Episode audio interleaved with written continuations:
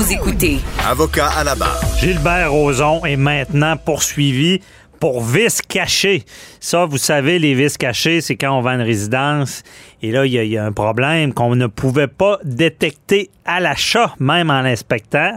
Et là, ce vice caché-là, euh, le, propriétaire qui, était là lorsqu'il qui- que le vice était effectif euh, doit rembourser le nouveau propriétaire. Mais imaginez-vous donc euh, un peu la misère des riches parce que c'est des gros montants dont on parle, mais on parle d'une vente d'une maison luxueuse de 5,1 millions. Et là, le nouvel acheteur aurait trouvé des vices cachés pour 400 000 euh, pour quelqu'un de normal, c'est des gros montants, mais euh, des Pour fois. c'est de l'argent de poche. Euh, oh, dans mes rêves, disons. Euh, et euh, Maître Boily, que vous reconnaissez, qui est avec nous, on va vous expliquer c'est quoi un vice caché. Ben oui. Quoi un vice caché? Ben, c'est un vice qui. on pas- entend ça On partout. entend souvent, puis on va l'expliquer, là. Un vice caché, ça le dit, c'est pas. C'est un vice qui n'est pas apparent, puis. Vous savez. euh, Ah ben, ben, Gilbert- caché. Gilbert Rozon, étudiant en droit, vous ne saviez peut-être pas, là, mais il y a eu un professeur qui est le même que moi, qui s'appelle le professeur Martineau, qui est décédé aujourd'hui, et qui était le professeur du droit des obligations. Et c'est lui qui nous a appris c'était quoi un vice caché. Alors, vous le savez, euh, Maître Bernier, vous savez ça par cœur, c'est l'article 1726 du Code civil Ouais. que vous avez appris dans vos C'est la hantise des vendeurs parce Oui, que parce- même après 50 ans, Oui, vous maintenant... pouvez avoir une lettre disant euh, c'est des chaînes. Hein, oui, des chaînes, un appelle l'autre, un appelle l'autre, puis ça finit si plus. vous là. n'avez pas une, une clause euh, qui... Au risque et péril, sans garantie exact, légale. sans garantie légale. Vous pouvez être... J'ai eu un procès dernièrement où il y avait sept euh, anciens acheteurs. On a monté jusqu'à 35 ans. On a réglé finalement, mais ce que ça dit, le- le- l'article du Code civil, on dit que c'est le vendeur qui est tenu de garantir à l'acheteur que le bien et ses accessoires sont, lors de la vente, exempts de vice caché. Et c'est quoi un vice caché? Ben, le Code le dit.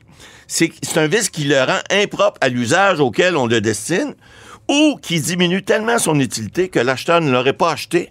Et là, la dernière phrase c'est importante, ou n'aurait pas donné si haut prix s'il les avait connus.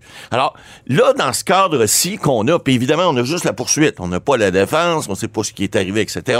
Ouais. Mais ce qu'on a vu dans la poursuite cette semaine, c'est que les gens ont dit, écoutez, nous autres, on a acheté une belle maison, là, on la voit, une belle photo, 5,1 millions, et cette maison-là aurait appartenu à, à M. Roson et à sa conjointe. Et puis, lorsqu'il a été vendu il y a un an ou un an et demi, parce qu'on va parler du délai après ça, euh, Ouais. euh, euh, on n'aurait pas divulgué qu'il y avait déjà eu un incendie à la maison. Bon, ça, ça peut, en vertu des règles sur le courtage immobilier, ce sont des déclarations qui sont, euh, qui sont euh, importantes. On doit les divulguer. On parle pas nécessairement de vices cachés parce que faut comprendre ces gens-là aussi, ce que j'ai lu encore une fois, ont engagé un architecte pour faire des vérifications. Parce que lorsqu'on achète un bien, euh, vous, je comprends que vous achetez des, des véhicules et des maisons de façon euh, euh, régulière et que vous n'avez pas besoin d'experts, mais Croyez-le les gens qui, pas. qui achetaient une maison à, à 5 millions, ben c'est pas comme aller s'acheter un sac de chips au dépanneur. Hein? Il faut consulter des experts. Et puis, ce que le code dit, ça- il dit que euh, euh, c'est pas, on n'est pas tenu de garantir le ca- caché lorsqu'il est connu de l'acheteur ou qui aurait pu être connu par un acheteur prudent. C'est quoi un acheteur prudent? Euh, le bon père de famille. Oui, mais c'est surtout quelqu'un qui, s'il paye 5 millions pour une maison, ben, va aller voir un expert puis va lui demander.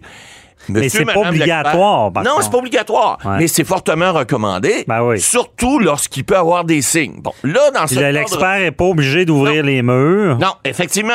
Mais il faut qu'il y ait des signes. Et là, ce qu'on nous dit, encore une fois dans la poursuite, c'est qu'il y aurait eu des problèmes, il aurait fallu refaire le système électrique à cause, justement, du fait qu'il y a déjà eu un incendie. Ouais.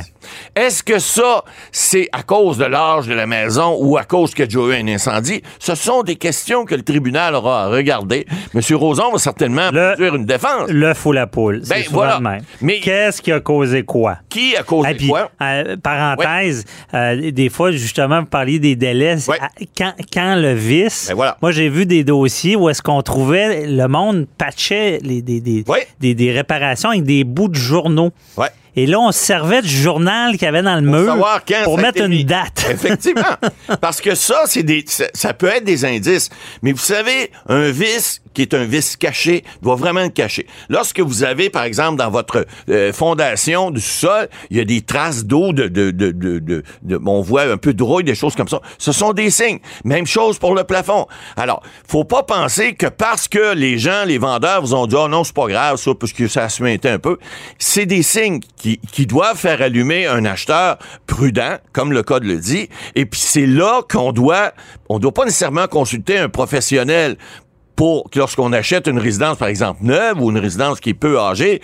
Mais lorsqu'on on a toujours dit, l'âge, c'est comme moi, pas vous. Vieillir, c'est pas un vice. Vous êtes comme le bon vin. Exact. L'âge, c'est pas un vice. Un immeuble aussi. L'âge d'un immeuble, c'est pas un vice. Ouais. Le fait, par exemple, vous achetez un immeuble qui a plus de 40 ans, ben, si la toiture a pas été refaite, ça se peut qu'une toiture, au bout de 30, 35 ans, doive être refaite, hein.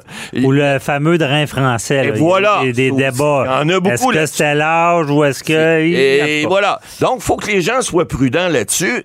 Dans le cadre d'une poursuite, il faut démontrer, puis là, on parle de délai. Parce que lorsque vous rencontrez un vice qui est caché, donc vous pouvez pas savoir que qu'un expert pouvait même pas découvrir, parce que on dit qu'on n'a pas à défaire les murs, mais on a à défaire les murs s'il y a des indices. Par exemple, Oui. si on voit du quelque chose de brûlé dans un coin, puis on va pas voir plus loin, on peut dire ah non, c'est pas c'est pas caché, ça c'est c'est apparent. Alors, faut aller voir. Fait- Et puis là, il y a un délai parce qu'on dit lorsque vous voulez poursuivre quelqu'un, vous avez trois ans de la découverte du vice. Mais si vous poursuivez, vous devez, dans un délai raisonnable du moment où vous trouvez le vice, Tous en cœur, On dénoncer le vice. à la personne qui vous l'a vendu. Oui. Et là, permettez-moi une parenthèse. Oui. Dénoncer le vice par écrit. Oui.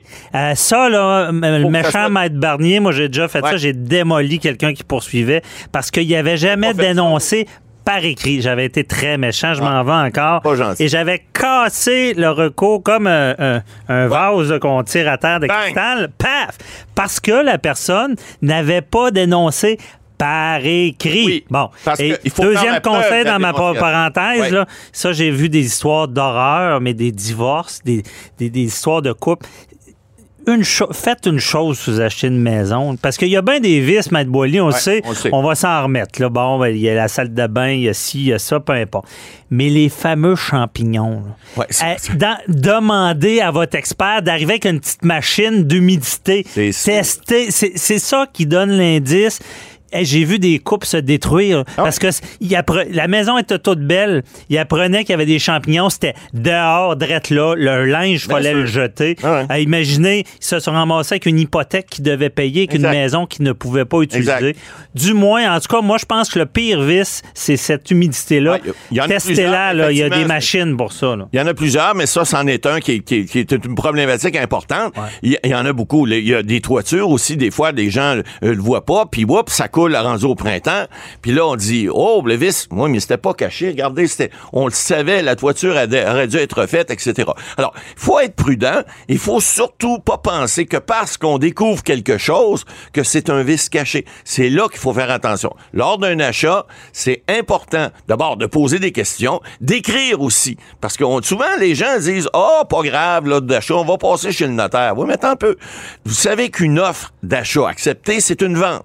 Le contrat chez le notaire, ce n'est que l'exposition à- vis-à-vis des tiers, parce qu'on l'enregistre au bureau d'enregistrement, et ce n'est que le- le- la, la confirmation vis-à-vis des tiers que vous avez acheté. Mais l'offre d'achat que vous avez signée, les documents, les annexes, que vous avez, ça, là, n'ayez pas peur de mettre là-dedans toutes les conditions, par exemple, euh, on vous a dit telle, telle, telle chose sur la maison, que le, le- la toiture a été refaite, que le sous-sol ne coule pas, que, que y a- y a le drain français est correct, etc.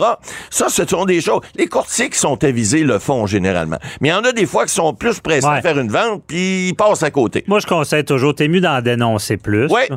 Puis après ça, surtout en ce moment, le marché est tellement les- bon, le monde va l'acheter pareil. Exact, c'est ça. Puis, euh, autre parenthèse aussi, faites attention, y a- on entend souvent des euh, ventes euh, sans garantie légale. ça aussi. Ça, c'est une chose, ça, ça peut vous protéger des poursuites. Cependant, si vous saviez qu'il y a un vice, vous ça vous dénoncez pas. protégera pas. Non.